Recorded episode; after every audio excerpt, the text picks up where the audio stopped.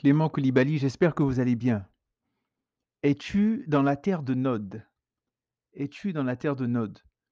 J'aimerais partager avec vous un éclairage que le Seigneur m'a permis d'avoir, heu, lorsque je méditais il y a quelque temps sur un passage en Genèse 4 verset 16. En Genèse 4 verset 16, il est écrit: «Puis Caïn puis Caïn sortit de la présence de l'Éternel et partit habiter dans la terre de Nod à l'est d'Éden. Puis Caïn sortit de la présence de l'Éternel et partit habiter dans la terre de Nod à l'est d'Éden. Donc, euh, Genèse 4, verset 16. Et le contexte est le suivant. On voit qu'Abel a été tué par son frère Caïn, donc Caïn qui a tué Abel. Et là, le Seigneur vient parler à Caïn et lui demande où est ton frère? Et il y a un échange, il y a une discussion. Et à un moment, verset 13, euh, Caïn dit à l'Éternel, le poids de ma faute est trop grand pour être supporté. Tu me chasses aujourd'hui loin du sol arabe, je devrais me cacher loin de ta face. Je serai, je serai errant et tremblant sur la terre, et si quelqu'un me trouve, il me tuera. L'Éternel lui dit au verset 15, Si quelqu'un tue Caïn, on le vengera sept fois. Et l'Éternel mit un signe sur Caïn pour que ceux qui le trouveraient ne le frappent pas. Verset 16. Puis Caïn sortit de la présence de l'Éternel et partit habiter dans la terre de Nod à l'est d'Éden.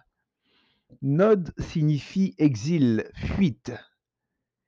Et ce que le Seigneur me montrait en fait, c'est que chaque fois que je sors de la présence de l'Éternel, chaque fois que je m'éloigne du Seigneur Jésus, chaque fois que, je me mets dans une situation où je suis loin du Seigneur, je, je vais à Nod quelque part. Je vais à Nod, j'y vais physiquement ou spirituellement. Je suis en exil, je suis en fuite d'une certaine façon parce que Dieu m'a créé, Dieu nous a créés pour être en lui, pour être avec lui, pour être dans sa présence. Et notre patrie est céleste, notre patrie est la présence de Dieu. Et en tant qu'enfant de Dieu, notre maison est la présence de notre Père, c'est d'être là où il est, là où il habite.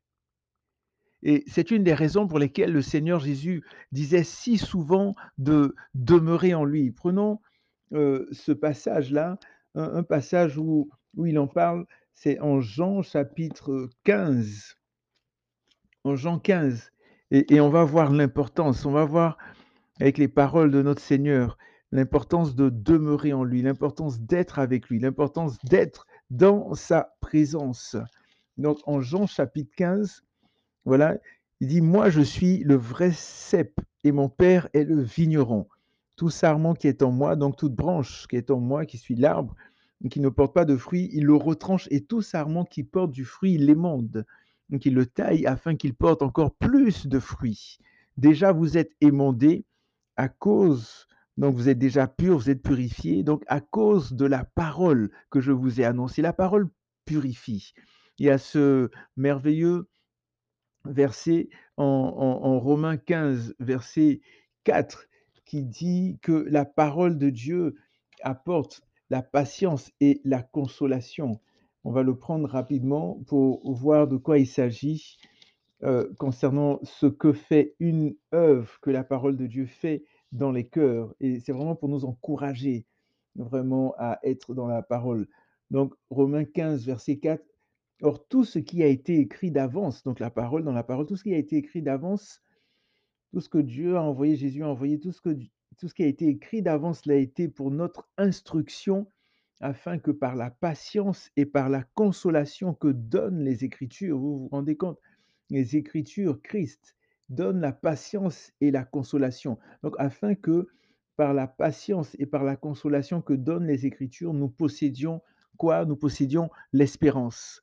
Donc ici, on voit Jésus qui nous dit, euh, en Jean 15, verset 3, il dit, vous êtes déjà émondés à cause de la parole que je vous ai annoncée. Verset 4, demeurez en moi comme moi en vous. S'il nous dit de demeurer en lui, ça veut dire qu'on peut ne pas demeurer en lui. On peut s'éloigner bien entendu de lui. Il dit, demeurez en moi comme moi en vous. Moi, je demeure en vous. Mais vous, est-ce que vous demeurez en moi? Demeurez en moi. Il dit: «De même que le sarment ne peut de lui-même porter du fruit s'il ne demeure sur le cep, de même vous non plus si vous ne demeurez en moi. Moi je suis le cep, vous les sarments. Celui qui demeure en moi comme moi en lui porte beaucoup de fruits, car sans moi vous ne pouvez rien faire». Est-ce que vous vous rendez compte de ça? Seigneur Jésus dit: «Sans moi vous ne pouvez rien faire». C'est je pense que si on s'arrêtait juste à ça, il y aurait plein, plein de choses à dire. Quand il dit: «Sans moi, vous ne pouvez rien faire», ça veut dire que sans Jésus, je ne peux pas me mouvoir. Sans Jésus, je ne peux pas respirer. Sans Jésus, je ne peux pas marcher. Sans lui, je ne peux pas, hem, parler. Sans lui, je ne peux pas voir, je ne peux pas entendre. Sans Jésus, je ne suis rien, je n'ai rien, je ne vaux rien. Je ne peux absolument rien, rien, rien, rien faire. Et tout ce qu'on peut faire aujourd'hui, tout ce que les gens font, qu'ils soient chrétiens ou pas, croyants ou pas, c'est la grâce de Dieu, c'est vraiment par la grâce. Parce que Jésus nous dit que sans lui, nous ne pouvons rien faire. Si quelqu'un arrive à faire quelque chose, c'est à cause de la bonté, de l'amour, de la grâce, de la faveur de Jésus. Donc, au verset 4, demeurez en moi. Première fois, on va demeurer en moi. Comme moi en vous, de même que le serment ne peut de lui-même porter du du fruit s'il ne demeure sur le cep, de même vous non plus, si vous ne demeurez en moi. Donc là, il y a déjà 2 autres fois demeurez en moi. Moi, je suis le cep, vous les sarments. Celui qui demeure, encore une fois, en moi, comme moi en lui, porte beaucoup de fruits, car sans moi, vous ne pouvez rien faire. Verset 6, si quelqu'un ne demeure pas en moi, il est jeté dehors comme le sarment et il sèche. Puis l'on ramasse les sarments, on les jette au feu et ils brûlent. Si vous demeurez en moi et que mes paroles demeurent en vous, demandez tout ce que vous voudrez et cela vous sera accordé. Vous voyez, ça c'est un, un- passage par rapport à la prière. Un des secrets de la prière, c'est quoi? Il dit, si vous demeurez en moi et que mes paroles demeurent en vous, si on demeure en Christ, si on demeure dans sa présence, si on demeure en lui, si on demeure dans sa maison, on demeure en Jésus et que ses paroles demeurent en nous, si nous prenons la parole de Dieu au sérieux, si nous la mangeons, si nous la mâchons, si nous la méditons jour et nuit, matin et soir, si nous la mémorisons, si nous la, la gardons dans nos cœurs, un peu ce que le psaume 119 au partir du verset 9 dit, il dit, comment le jeune homme rendra-t-il pur son sentier? Comment le jeune homme? C'est une belle une belle question. Comment le jeune homme rendra-t-il pur son sentier? En observant ta parole. Le verset 11 dit: «Je serre ta parole dans mon cœur afin de ne pas pécher contre toi» et et c'est pas une très belle version ici.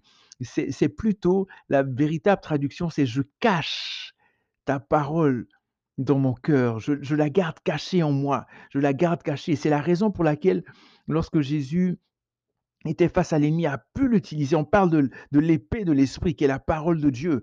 Donc c'est important, oui, de la lire, de la méditer de la mémoriser aussi, qu'elle soit en nous, qu'elle s'enracine en nous.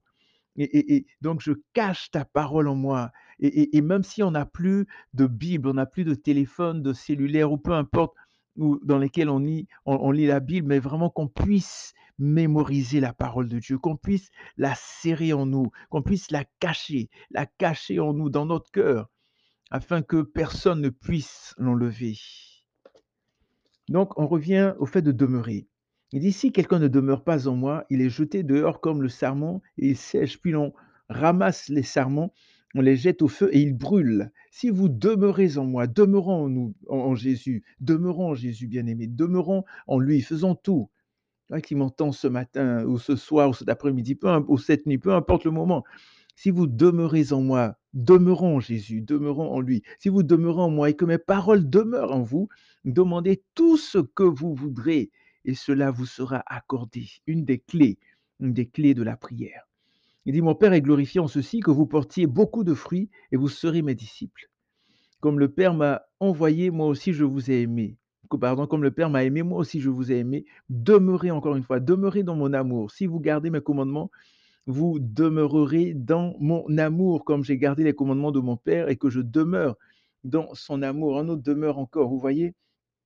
Ensuite, un peu plus loin, au verset 16, il dit, ce n'est pas que, là on était au verset euh, 11, c'est ça?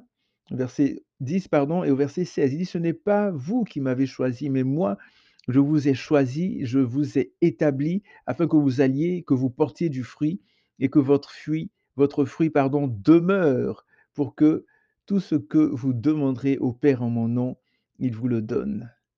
Ce que je vous commande, c'est de vous aimer les uns les autres». Donc vous voyez ici l'importance de demeurer, de demeurer. Donc on les a combien de fois dans ce passage-là? Une fois, 2 fois, 3 fois, 4 fois, 5 fois, 6 fois, 7 fois, 8 fois, 9 fois, 10 fois, 11 fois. On ne peut pas dire que Jésus ne veut pas qu'on demeure en lui. Il y a quelque chose de caché ici, l'importance de demeurer en lui. Donc on revient au début, je parlais du fait de fuir, d'être dans Nod, d'être dans cette terre d'exil-là. Lorsqu'on ne demeure pas en Jésus, lorsqu'on s'éloigne de lui, comme Caïn, Dieu Dieu Dieu l'a fait sortir, Dieu Dieu Dieu l'a amené à cause de ce qu'il a fait et il est parti à quel endroit? Il est parti habiter dans la terre de Nod, à l'est de d'Éden. Il est parti dans cette terre des Nod, donc de Nod, pardon, Nod qui signifie, comme je disais, exil, fuite. Et je disais que chaque fois qu'on sort de la présence de Dieu, on on s'éloigne du Seigneur et on va à Nod. On part à Nod. Lorsque Jonas décida d'aller à Tarsis au lieu d'aller à Ninive, il était spirituellement en Nod, en exil, en fuite parce que il est sorti de la volonté du Seigneur, de ce que Dieu lui a demandé. Il était en Nod, dans cette terre de Nod. Lorsque Saül décida de faire sa propre volonté, notamment en épargnant les troupeaux des Amalécites et leur roi, tandis que l'Éternel lui avait dit de de tuer, de supprimer, d'éliminer les Amalécites, leurs troupeaux, tout ce qui leur appartenait et tout et Saül qui décida de faire comme lui voulait, ben, il était en Nod, encore une fois. Lorsqu'Adam et Ève, après avoir désobéi à Dieu, se cachèrent de sa présence, ils étaient en Nod. Ils sortirent d'Éden, ils étaient en Nod. Vous savez, les exemples sont légion.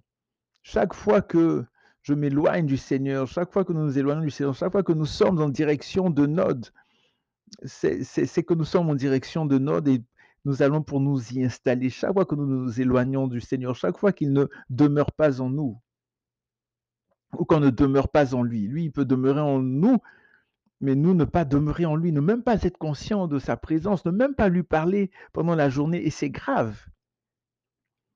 Vous savez, quand cela se produit, l'ennemi de nos âmes est content. Mais la bonne nouvelle, c'est qu'il est possible de sortir de Nod afin de retourner en Éden, afin de retourner en Christ.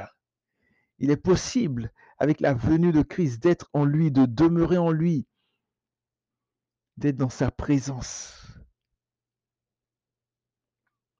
Vous savez, une personne en fuite ou en exil n'est pas heureuse. Elle est loin de son pays, de sa famille, de ses amis, de ses proches, de ses habitudes et tout. Et il est important de demeurer en Christ. Ou si nous nous sommes éloignés, revenons à lui. Il est bon, il est juste, il pardonne, il est miséricordieux, il est lent à la colère et plein d'amour. Il est merveilleux, il est excellent. Ne restons pas à Nod si nous Nod. Ne restons pas habités là-bas, dans cette terre de fuite, dans cette terre d'exil. Revenons en Éden, revenons en Jésus, revenons dans sa présence, revenons dans sa parole, revenons à lui. Seigneur, donne-nous de ne plus jamais aller à Nod. Donne-nous, oh Papa, de rester, de demeurer avec toi, de ne plus jamais fuir ta présence, de ne plus jamais nous éloigner de toi, dans le nom de Jésus. Et si jamais il nous arrivait de nous éloigner, ne serait-ce qu'une seconde, que nous le ressentions et que nous courions, que nous revenions à toi, dans le nom de Jésus. Donc, euh, portez-vous bien, que Dieu vous garde et sachez surtout, surtout, surtout que Jésus revient très, très, très bientôt. Il est important de garder nos robes propres et d'être dans sa présence. Que Dieu vous bénisse.